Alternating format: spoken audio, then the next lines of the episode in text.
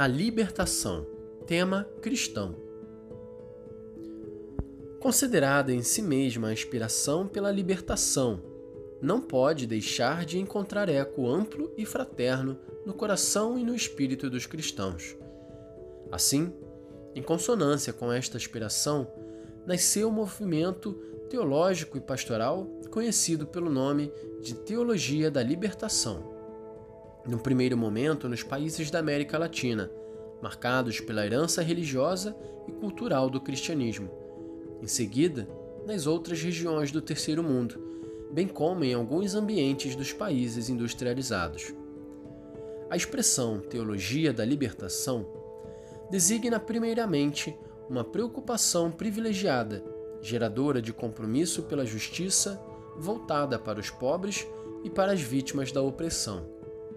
A partir desta abordagem, podem se distinguir diversas maneiras, frequentemente inconciliáveis, de conceber a significação cristã da pobreza e o tipo de compromisso pela justiça que ela exige.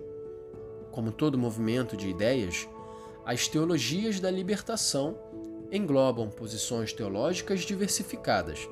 Suas fronteiras doutrinais são mal definidas.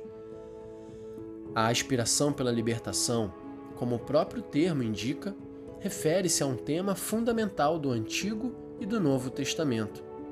Por isso, tomada em si mesma, a expressão teologia da libertação é uma expressão perfeitamente válida. Designa, neste caso, uma reflexão teológica centrada no tema bíblico da libertação e da liberdade e na urgência de suas incidências práticas. A convergência entre as aspirações pela libertação e as teologias da libertação não é, pois, fortuita. O significado desta convergência não pode ser compreendido corretamente, senão à luz da especificidade da mensagem da revelação, autenticamente interpretada pelo magistério da Igreja.